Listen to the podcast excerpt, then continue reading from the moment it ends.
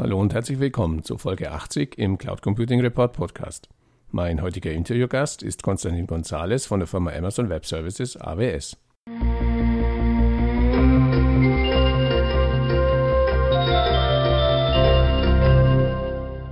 Ja, hallo Herr González, herzlich willkommen zum Interview für den Cloud Computing Report Podcast. Zum Einstieg bitte ich Sie, sich kurz in zwei, drei Sätzen vorzustellen. Ja, vielen Dank, Herr Grohmann, und danke, dass ich dabei sein darf. Ja, mein Name ist Konstantin Gonzalez. Ich arbeite als Principal Solutions Architect bei Amazon Web Services seit 2012 und ich berate Kunden in Deutschland zu allen möglichen technischen Fragen rund um Cloud Computing. Und da ich ja schon ein paar Jahre dabei bin, ähm, habe ich eigentlich mit allen Arten von Kunden zu tun gehabt, von Startups über Mittelständler zu Großunternehmen in allen möglichen Branchen. Und äh, deswegen freue ich mich, dass ich hier sein kann und dass ich ein bisschen aus der Kundenarbeit berichten darf. Ja, Sie jetzt zu bitten, das AWS Cloud Lösungsportfolio vorzustellen, würde sicher den Rahmen dieses Podcasts sprengen. Können Sie aber vielleicht einige aktuelle oder besonders spannende Praxisbeispiele nennen, wie Unternehmen speziell in Deutschland ihre Cloud Services nutzen? Ja, gerne. Also im Moment hat Amazon Web Services mehr als 165 verschiedene einzelne Services. Viele stellen sich unter Cloud Computing virtuelle Server und virtuellen Speicher vor. Das haben wir natürlich auch. Aber besonders spannend ist es natürlich, wenn man sich die anderen Services anschaut, die einem einfach diese ganze Arbeit abnehmen, die normalerweise in der IT anfällt, Installation, Betrieb und so weiter. Und ein schönes Beispiel ist die DFL die Deutsche Fußballliga, die verwendet zum Beispiel unseren Machine Learning Service Amazon SageMaker um bessere Einblicke in Bundesligaspiele zu bekommen. Es gibt nämlich seit März eine neue Funktion bei Bundesligaspielen, die sogenannten Match Fact X Goals.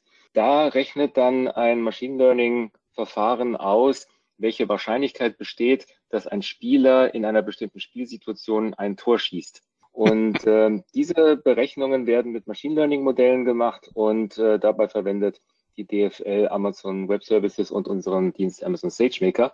Und äh, das heißt, dass die DFL sich jetzt darauf konzentrieren kann, ihre Kernkompetenz, nämlich das ganze Fußballwissen, die ganzen Archive und äh, die ganze Expertise rund um Fußball umzusetzen und sich nicht mit den Details eines Aufsetzens von einem großen Cluster von Machine Learning Trainingsinstanzen auseinander oder äh, sich darum nicht kümmern muss. Es gibt viele andere Beispiele aus der Industrie zum Beispiel. Volkswagen verwendet AWS, um die VW Industrial Cloud zu bauen und äh, darüber mit IoT-Techniken äh, Sensordaten aus verschiedenen Standorten zu erfassen und aus diesen Daten neue Einblicke zu gewinnen, um die Produktion zu optimieren. Bis Ende des Jahres sind 18 Standorte von VW angeschlossen und es gibt schon die ersten Anwendungen von VW-Partnern, die zum Beispiel Wartungsfenster optimieren können oder weitere Effizienzen in der Produktion steigern können. Und vielleicht noch ein Beispiel, was wir uns äh, alle auch gut vorstellen können. Äh, unser Kunde Zalando äh, verwendet Amazon Web Services, um einen sogenannten Data Lake aufzubauen. Also dieser Datensee steht dafür, dass man die Daten eines Unternehmens in einen großen ja, Pool, in einen großen See wirft, um daraus Mehrwerte zu gewinnen. Und im Fall von Zalando geht es darum, das Einkaufserlebnis zu verbessern, indem man den Zalando-Kunden bessere Empfehlungen und ein besseres Einkaufserlebnis bieten kann. Ganz kurz zurück zum DFL-Beispiel, aber ausrechnen, wann Deutschland wieder Weltmeister wird, kann Ihr Algorithmus noch nicht. Soweit sind wir noch nicht. ähm, aber ich finde es sehr spannend. Ähm, das macht das, das Spiel eigentlich viel spannender, wenn man dann so eine Spielsituation hat und man sitzt vor dem Bildschirm und dann kriegt man dann so eine prozentuale Wahrscheinlichkeit gesagt, äh, das wird jetzt vielleicht ein Tor werden mit der und der Wahrscheinlichkeit. Oder in dieser Spielsituation wäre es vielleicht doch besser gewesen, äh, selber aufs Tor zu schießen und nicht mhm. den Pass abzugeben. Also solche mhm. Sachen sind schon ganz spannend. Mhm. Absolut, absolut. Ja, kommen wir zurück zum deutschen Cloud Computing Markt im Allgemeinen. Der galt ja lange Zeit als schwierig. Mittlerweile scheint die Wolke mhm. auch in deutschen Unternehmen angekommen zu sein. Sie haben ja ein paar Beispiele genannt. Äh, wie nehmen Sie bei AWS die mhm. aktuelle Marktsituation in Deutschland wahr und gibt es Vergleichswerte zu anderen Märkten in Europa? Also ich bin seit über 20 Jahren im IT-Unternehmen und, und arbeite dort und ich habe eigentlich immer wieder die Erfahrung gemacht, dass den Deutschen zwar nachgesagt wird, sie würden relativ langsam neue Technologien aufgreifen, aber ähm, ich denke, das liegt eher an der deutschen Gründlichkeit. Mhm. Heute sehen wir bei Amazon Web Services mehrere Zehntausend Kunden in Deutschland, die die Cloud aktiv nutzen. Weltweit haben wir Millionen von Kunden, also die Cloud ist definitiv überall angekommen und wir haben Beispiele von allen möglichen Firmen in Deutschland, Großunternehmen, Kleinunternehmen, Startups, Mittelständler. Jeder Kunde, jeder Größe, jeder Industrie nutzt heute die Cloud in irgendeiner Form. Also dieser, Sie sprachen es ja selber an, dieses, dieses Hinterherhinken, was auch wir in der Berichterstattung ja immer wieder erzählt bekommen, das stellen Sie nicht mehr fest. Deutschland ist heute genauso Cloud-Markt wie Benelux oder UK oder andere Länder auf der Welt. Ja, also wie gesagt, die Deutschen sind gründlich ja, und ja. Äh, inzwischen sehe ich äh, überall Cloud Computing, ja. Hm. Mhm. Und mit welchen Argumenten überzeugen Sie derzeit deutsche Unternehmen, speziell zum Gang in die AWS Cloud? Also unsere Kunden, die sagen uns immer wieder, dass sie die Breite und die Tiefe des AWS-Portfolios sehr, sehr schätzen. Das, also mit Breite meinen wir eine breite Auswahl von vielen verschiedenen Services und, und hier sind wir ja ganz klar auch orientiert an den Werten anderer Amazon-Konzerne. Das heißt also, wenn man jetzt zum Beispiel zu Amazon.de geht und dort einkauft und man möchte sich zum Beispiel Musik kaufen, äh, dann kriegt man eine breite Auswahl aller Musikrichtungen mhm. und die Webseite sagt mir nicht, was ich hören soll, sondern sie gibt mir nur Tipps und äh, ich kann mir aussuchen, ob ich Country, Western, Metal, Gothic, was auch immer hören möchte. Und genauso ist es mit Amazon Web Services. Unsere Kunden können sich bei uns aussuchen, was sie in der Cloud machen wollen. Wir sagen nicht, dass es nur eine Datenbank gibt und das ist die beste, sondern wir bieten alle Datenbanken an, die unsere Kunden haben wollen. Und das ist die Breite des Portfolios. Gleichzeitig ist aber auch jeder einzelne dieser Services besonders tief ausgeprägt und das liegt an unserer Erfahrung. Wir machen Cloud Computing seit 2006 und haben in dieser langen Zeit, die wir schon Cloud Computing machen, ähm, sehr, sehr viel gelernt und, und sehr viel Erfahrung gesammelt, wie man Services besonders effizient und kostengünstig, aber auch sehr zuverlässig und sehr skalierbar implementieren kann. Und von dieser Erfahrung profitieren unsere Kunden. Und man sieht das dann auch an der großen Auswahl verschiedener ja, Instanztypen für virtuelle Maschinen. Dort gibt es alle möglichen CPUs, alle möglichen Erweiterungen wie GPUs. Es gibt sogar spezialisierte Chips für Machine Learning, die unsere Kunden nutzen können. Das heißt, auch hier, jeder einzelne Service hat eine besondere Tiefe, in der er verfügbar ist. Und zum Schluss, ja, wir, wir reden gerne mit Kunden. Das heißt also, wir, wir lassen uns sehr, sehr stark davon beeinflussen, was unsere Kunden uns sagen. Und wir sind sehr, sehr fokussiert auf das, was Kunden wirklich wollen. Es gibt Technologiefirmen, die zum Beispiel einfach spekulativ irgendwas machen und denken, das wird schon werden. Das ist bei uns eher nicht so der Fall, sondern wir, wir hören aktiv, was die Kunden uns erzählen. Und immer dann, wenn Kunden uns sagen, dass sie Zeit mit etwas verbringen müssen, um etwas aufzubauen, was sie eigentlich gar nicht möchten oder oder wenn wir merken, dass Kunden viel Aufwand in etwas reinstecken, was nicht wirklich zu ihrer Kernkompetenz gehört, dann überlegen wir uns, wie können wir mit einem Service das für diese Kunden einfacher machen. Nun, wie Sie sagen, Sie sprechen mit Ihren Kunden, aber wahrscheinlich auch mit Unternehmen, die sich dann zumindest derzeit noch gegen den Gang in die Wolke entscheiden. Was sind da die am häufigst genannten Argumente? Wo liegen da die Hürden oder auch die Vorbehalte derzeit noch auf Kundenseite?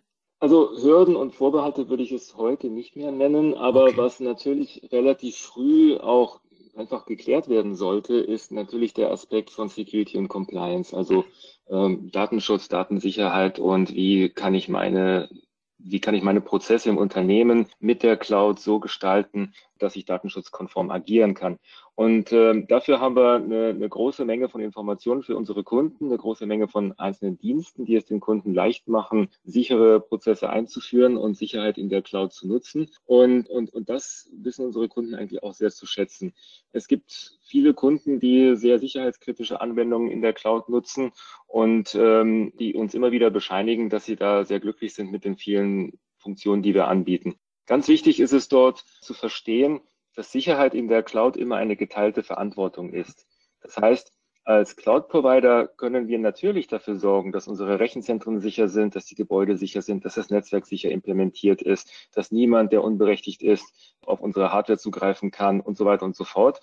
Aber auf der anderen Seite ist es auch so, dass unsere Kunden als AWS-Kunde hat man ja auch die volle Kontrolle über die virtuellen Ressourcen in der Cloud, die man nutzt.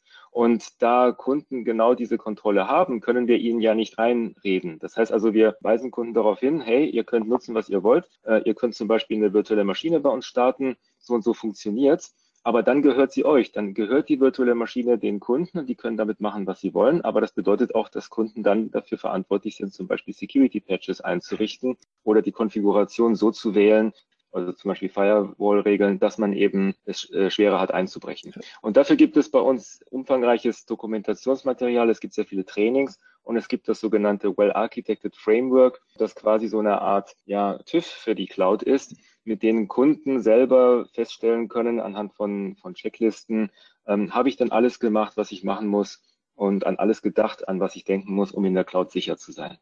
Ganz wichtig in Deutschland ist natürlich auch die Frage, die immer wieder die Kunden stellen, ja, wo sind denn meine Daten gespeichert? Und das ist bei uns ganz einfach. Die AWS Cloud ist aufgeteilt in Regionen und diese Regionen sind vollkommen unabhängig voneinander implementiert. Das heißt, dass wenn zum Beispiel ein Kunde die Region Frankfurt wählt, der Kunde dann sicher sein kann, dass die Daten in Frankfurt bleiben und den Frankfurter Großraum nicht verlassen. Und das ist besonders wichtig für zum Beispiel Anwendungen, bei denen Kunden einfach die Daten in Deutschland behalten möchten, zum Beispiel aus, aus Compliance-Gründen. Wir betreiben im Moment 24 Regionen weltweit. Mhm. Diese Regionen sind dann auch eindeutig Ländern zugeordnet und so können Kunden sicherstellen, dass ihre Daten nur in bestimmten Ländern bleiben. Also zum Beispiel in Europa haben wir verschiedene Regionen. Neben Frankfurt haben wir Dublin in Irland oder wir haben in, in Paris, Frankreich eine Region und so weiter und so fort. Und wir bauen dieses Regionenkonzept immer weiter aus. Das heißt, wir haben jetzt gerade drei äh, neue Regionen angekündigt, die wir dann demnächst online bringen werden. Ja, ein Thema, um das man ja derzeit auch im Zusammenhang mit Cloud Computing kaum herumkommt, ist Corona wenn man dem Ganzen etwas Positives abgewinnen möchte, dann scheint ja die Corona-Pandemie zumindest dazu geführt zu haben, dass viele Unternehmen bei der Digitalisierung ihrer Geschäftsprozesse, man könnte fast sagen, endlich Gas geben. Wie stellt sich die Situation bei AWS dar? Spüren Sie bereits den erhöhten Druck zur Digitalisierung bei Ihren Kunden? Also ich glaube, seit vielen, vielen Jahren reden wir mit Kunden über Digitalisierung und ähm, es gibt da auch sehr viele Services, die wir anbieten, die Kunden dabei helfen können in unterschiedlichem Weg. Ich würde das jetzt nicht bloß an dem Thema Corona festmachen. Äh, was wir aber jedoch sehen, ist, wir haben eigentlich schon immer unseren Kunden gesagt, Cloud Computing bedeutet Elastizität und mhm. Elastizität geht ja über reine Skalierbarkeit hinaus. Das heißt also, Früher haben wir viel mit Startups zu tun gehabt. Die hatten das Problem, was passiert, wenn ich jetzt Schlagzeilen mache und dann plötzlich ganz viele User mir die Bude einrennen und, und meinen Service nutzen können. Wie skaliere ich hoch? Aber das Schöne an der Cloud ist, man kann genauso schnell wieder runter skalieren. Ne? Das heißt also, wenn der Bedarf nicht mehr da ist, dann kann man seine Infrastruktur vollautomatisch und problemlos wieder herunterfahren, zurückfahren und man bezahlt nur für das, was man auch wirklich nutzt. Und da gibt es halt zum Beispiel unseren Kunden TUI die 2018 angefangen haben, systematisch ihre gesamte IT in die AWS Cloud zu verlagern. Und als es dann mit der Corona-Krise akut wurde, war dann TUI in der Lage, 50 Prozent ihrer Cloud-Kosten in ganz, ganz kurzer Zeit einzusparen, weil sie dann einfach ihre Cloud-Systeme wieder zurückgefahren haben und damit Kosten sparen konnten und auf die gesunkene Nachfrage reagieren konnten. Also das ist sicherlich ein Beispiel, was eben die Elastizität der Cloud sehr gut verdeutlicht und was zeigt, dass man bei Cloud Computing nur das bezahlen muss, was man auch wirklich nutzt und wo, und wo man wirklich auch einen Mehrwert von hat. Ein anderes Beispiel, was jetzt auch vor kurzem aufgekommen ist, es gibt ein Unternehmen, das heißt M3i. M3i ist, wenn man so will, ein Spin-off aus der Forschung. In diesem Unternehmen geht es darum, Machine Learning Techniken einzusetzen, um in der Corona-Forschung weiterzukommen. Das heißt also, mit Hilfe von Machine Learning kann man zum Beispiel Röntgenbilder von Lungen analysieren und darüber dann feststellen, wie weit die Krankheit vorangeschritten ist oder um welchen Typ von Krankheit es sich handelt und das über automatisierte, computergestützte Machine Learning Algorithmen auf Röntgenbildern. Das sind sicherlich Projekte, die jetzt auch neu aufgekommen sind und wo man sehen kann, dass man in vergleichsweise kurzer Zeit, auch bei so Ereignissen, die eben kurzfristig kommen, dass man dann schnell reagieren kann und neue Systeme aufbauen kann, wie zum Beispiel dieses Diagnosesystem und durch die Cloud in der Lage ist, schnell auf große Rechenkapazitäten zuzugreifen, ohne dass man jetzt warten muss, bis die Hardware beschafft, installiert und angeschlossen ist. Kommen wir nochmals auf die derzeit aktuellen Technologietrends zurück. Glaubt man, einigen Fachleuten ist das Thema Cloud Computing ja bereits durch und gehört quasi zum State of the Art. Stattdessen bestimmen bereits neue Technologien und Buzzwords die Diskussion wie KI, Blockchain, Big Data, Internet of Things. Als Anwendeunternehmen steht man ja immer vor der Herausforderung, nun einfach äh, nicht mal zum Next Big Thing übergehen zu können, sondern ja alle Trends und Technologien so zu kombinieren und zu integrieren, dass am Ende das Optimale fürs Unternehmen rauskommt. Auf welche Trends und Technologien sollte sich ein Unternehmen Ihrer Meinung nach derzeit fokussieren? Wie gelingt es, die Themen möglichst schlau, würde ich mal sagen, zu integrieren und welche Rolle spielt dabei Cloud Computing, wenn überhaupt, oder ist es schon durch? Also ich glaube, das Spannende an neuen Technologien ist ja auch, dass man heute noch nicht so genau weiß, was man in Zukunft damit machen wird. Ne?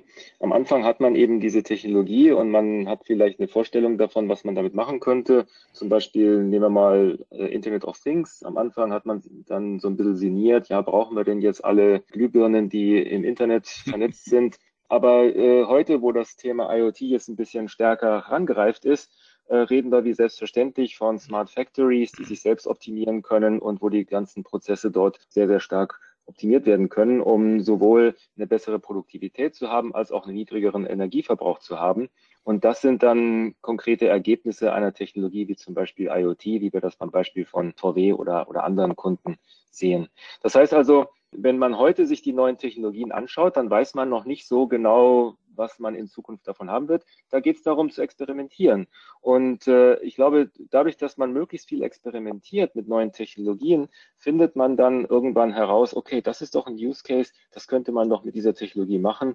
Und wir haben es mal ausprobiert und das hat das die und die konkreten Vorteile ähm, lass uns da was draus machen. Und die Cloud macht das Experimentieren extrem einfach für unsere Kunden, weil nämlich diese gesamten Voraussetzungen, die man früher erfüllen musste, gar nicht mehr, man muss sie gar nicht mehr selber erfüllen. Das heißt also, man kann in der Cloud mit Machine Learning experimentieren, ohne sich jetzt äh, rackweise Server mit GPUs kaufen zu müssen. Man kann in der Cloud anfangen, große Datenmengen zu analysieren, ohne sich dafür ein neues Rechenzentrum aufbauen zu müssen. Und äh, man kann zum Beispiel auch neue Technologien wie Blockchain nutzen und, und ohne sich darum ge Gedanken zu machen, ja, wie verwalte ich das denn jetzt? Wie, wie setze ich das auf? Wie installiere ich das? Ähm, weil wir eben bei AWS automatisierte Setups für Blockchain haben, also Blockchain Services, die mir diese Verwaltung der Blockchain-Technologien vereinfachen können. Äh, inzwischen kann man auch ähm, bei Amazon Web Services Satellitenstationen mieten, mit denen man dann Daten aus Satelliten nutzen kann. Und was vielleicht ganz neu und besonders spannend ist, mit dem Amazon-Dienst Amazon Bracket kann man auch Quantum Computer in der Cloud nutzen, ohne dass man den Aufwand treiben muss, überhaupt einen Quantencomputer aufzustellen. So ein Quantencomputer ist sehr, sehr, sehr teuer. Und ähm, das führt dann auch so ein bisschen zu einer Art Demokratisierung von Technologie. Das heißt also, Hochtechnologie konnten sich vorher nur bestimmte Unternehmen leisten, die eben groß genug waren und die eben das Geld hatten, diese Rieseninvestitionen zu tätigen, um große Compute-Cluster zu bauen oder einen Quantencomputer zu kaufen oder gar zu entwickeln. Und heute kann jeder Student mit äh, Amazon Bracket Quantencomputer-Programme schreiben, äh, Modelle ausprobieren, experimentieren und äh, damit neue Anwendungen bauen. Und das war vor wenigen Jahren erstmal gar nicht so denkbar. Also die Cloud als große Spiel- und Experimentierwiese für jegliche Art von neuer Technologie. Richtig. Aber natürlich auch für die Produktion extrem wichtig. Also nicht nur zum Spielen, aber Klar. ja, ich glaube, dass, dass, ich glaube, dass das Experimentieren mit der Cloud jetzt sehr, sehr viel stärker zugenommen hat ja. und dass wir da alle davon durch neue Applikationen und neue, ja, neue Ideen profitieren können. Ja, dann lassen wir uns abschließend noch den obligatorischen Blick in die Kristallkugel werfen. Wie fällt Ihre Prognose als Vertreter eines der wirklich großen internationalen Cloud Service Provider für die weitere Entwicklung des speziell deutschen Cloud Computing Marktes aus? Oh, das ist eine schwierige Frage. Also, wenn ich jetzt in unsere Roadmap gucke, ja. dann ist die relativ langweilig, muss ich sagen. Und zwar deswegen, weil 90 Prozent unserer Roadmap wirklich von unseren Kunden stammt. Das heißt, unsere Kunden geben uns Feedback, die sagen, hey, ich finde diesen Service ganz toll, aber es wäre doch toll, wenn es noch diese Funktion gäbe. Wir sammeln das Feedback unserer Kunden und wir überlegen uns, okay, wie können wir das am besten machen, tun das auf die Roadmap. Und deswegen ist unsere Roadmap auf der einen Seite sehr, sehr kurz. Das heißt, sie geht nur ein halbes Jahr oder vielleicht ein Jahr mhm. in die Zukunft. Und dort stehen lauter Dinge drin, die die Kunden sich von uns wünschen. Ähm, auf der anderen Seite ist es aber auch so, dass wir immer wieder uns Gedanken machen, wie können wir die Dinge verbessern, von denen wir bereits wissen, dass Kunden das auf jeden Fall haben wollen. Also es gibt so, so drei Dinge, die Kunden immer mögen. Kunden mögen es immer, wenn wir die Preise senken zum Beispiel. Und deswegen investieren wir eigentlich, das ist vielleicht nicht, nicht ganz so bekannt, aber wir investieren äh, regelmäßig viel Geld darin, unsere Infrastruktur effizienter zu machen und dadurch die Cloud für immer mehr Kunden zugänglich zu machen, die eben ja, günstige Cloud-Services haben wollen. Und seit 2006 haben wir äh, 85 Mal Preise gesenkt. Boah. Und ähm, das heißt also, ein Großteil der Cloud ist natürlich auch die Masse und darüber dann auch die Skaliereffekte, mit denen wir Preise senken können, aber auch neue Innovationen, die wir bauen, wie zum Beispiel selbstentwickelte Unterseekabel für unsere Netzwerke oder selbstentwickelte Server, selbstentwickelte Chips sogar, ähm, helfen, die Preise zu senken, weil wir wissen, Kunden wollen immer äh, niedrige Preise haben. Kunden möchten auch immer eine höhere Auswahl haben. Also Kunden möchten nicht eingesperrt sein in eine bestimmte Technologie und dann sind sie dieser Technologie quasi ausgeliefert. Ähm, deswegen äh, investieren wir extrem viel Geld, um neue Services zu bauen, die Kunden eben mehr Auswahl bieten. Heißt es Auswahl nach verschiedenen Datenbanken, aber auch Services wie den Database Migration Service, die die Kunden helfen, von eben alten, sehr teuren Datenbanken wegzukommen und hin zu Open Source Datenbanken zu migrieren. Und ähm, der dritte Bereich, wo wir extrem viel investieren, ist IT für Kunden einfacher zu machen. An dem Beispiel mit dem Quantencomputer haben wir ja gesehen, Quantencomputer unglaublich aufwendig, unglaublich schwierig. Ähm, selbst wenn man von dem Preis abgeht, ist das ziemlich aufwendig, sowas zu betreiben. Ähm, deswegen investieren wir in Automatisierung. Wir investieren da drin, komplexe Technologie für unsere Kunden einfach zu machen, sodass am Ende zum Beispiel auch Studenten mit ihrer privaten Kreditkarte ganz einfach Quantenalgorithmen ausprobieren können. Das heißt also, diese drei Felder, Preise senken, Auswahl erhöhen und IT für Kunden einfach machen, das sind so die drei großen Dinge, die wir langfristig immer wieder vorantreiben. Ja, also dann würde ich mal sagen, ich denke, es bleibt spannend. Vielen Dank für die interessanten Informationen. Weiter viel Erfolg und vielen Dank fürs Gespräch. Vielen Dank, Herr Grohmann. Dankeschön.